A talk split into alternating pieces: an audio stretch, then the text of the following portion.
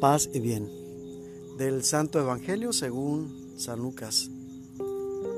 Transcurrido el tiempo de la purificación de María, según la ley de Moisés, ella y José llevaron al niño a Jerusalén para presentarlo al Señor de acuerdo con lo escrito en la ley.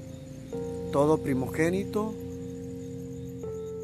varón, será consagrado al Señor y también para ofrecer, como dice la ley, un par de tórtolas o dos pichones.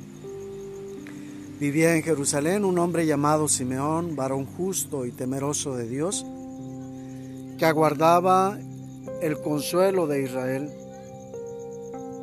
En él moraba el Espíritu Santo, el cual le había revelado que no moriría sin haber visto antes al Mesías del Señor movido por el Espíritu, fue al templo. Y cuando José y María entraban con el niño Jesús para cumplir con lo prescrito por la ley, Simeón lo tomó en brazos y bendijo a Dios diciendo, Señor, ya puedes dejar morir en paz a tu siervo, según lo que me habías prometido porque mis ojos han visto a tu Salvador, al que has preparado para bien de todos los pueblos, luz para alumbrar a las naciones y gloria de tu pueblo Israel. El padre y la madre del niño estaban admirados de semejantes palabras. Simeón los bendijo y a María, la madre de Jesús, le anunció. Este niño ha sido puesto para ruina y resurgimiento de muchos en Israel, como signo que provocará contradicción, para que queden al descubierto los pensamientos de todos los corazones. Y a ti una espada te atravesará el alma. Palabra del Señor.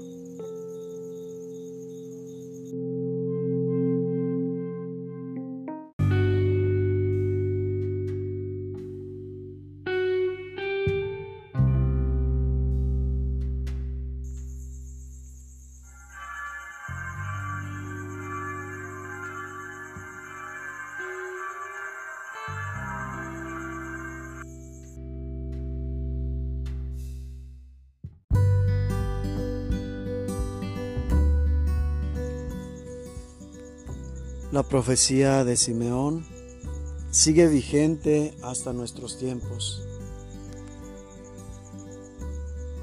Pues Jesús sigue siendo un signo de contradicción.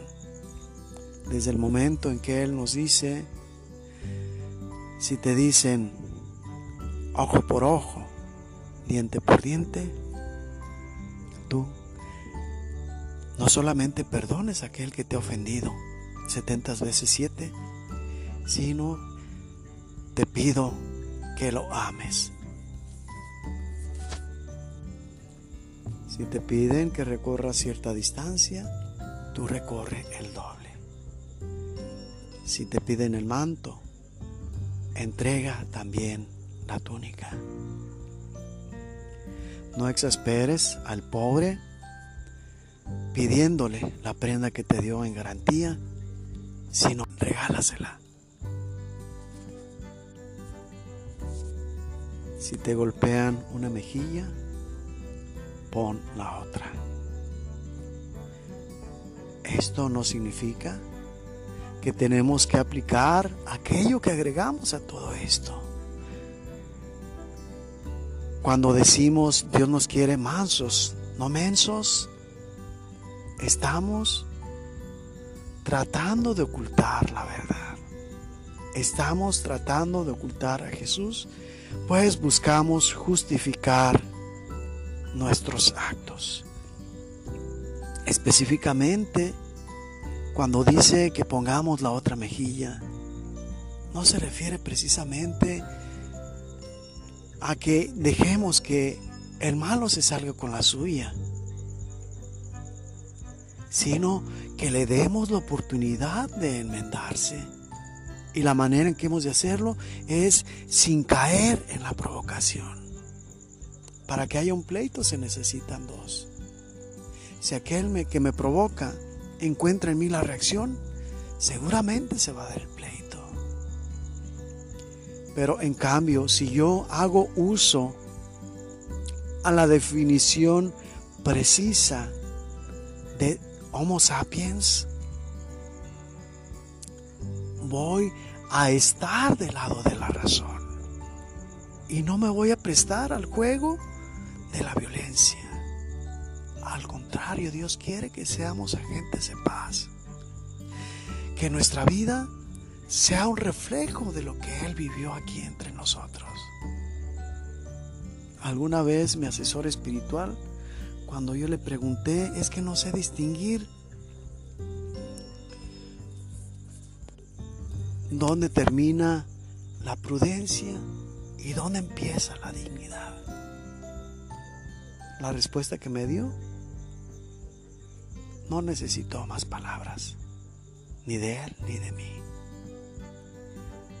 Cuando me dijo, ¿qué crees que pensó Jesús de esto cuando estaba en la cruz? Cuando empezaba su dignidad. Nosotros hemos sido creados para hacer el bien. Y no solamente para hacer el bien, sino para hacer el bien encarnado. Jesús nos desconcierta muchas veces con su lógica, pero es que él siendo 100% humano, no se deja llevar por esta parte de su naturaleza sino que va a donde radica clara y perfectamente la sabiduría, a la divinidad. Fue lo que le dijo al Pedro. Tú piensas como los hombres. En Pedro estamos representados todos.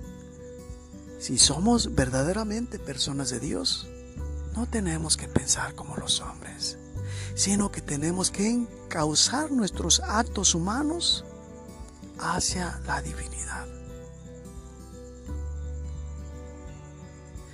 Ahorita no lo alcanzamos a entender en este mundo.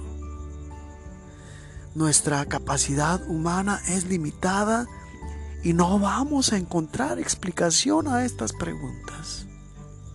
Pero por la fe, lo que sí te puedo asegurar, hermano, es que tengas la certeza que al ser liberado de las limitaciones de este mundo, tu mente se va a abrir infinitamente. Y en lugar de inteligencia, la sabiduría de Dios va a ser la que te va a hacer comprender todas las cosas.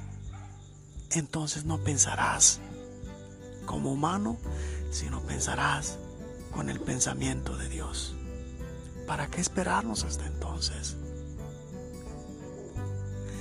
Desde ahora tenemos que tener la certeza de nuestros actos y llamar un acto malo a los actos negativos que salen de nosotros sin buscar justificarnos. Y llamar actos buenos a aquellos que actúan mejor que nosotros o mejor aún, comprender con la misma misericordia de Dios a aquel que nos ofende. De esta manera, en lugar de corresponder a las agresiones,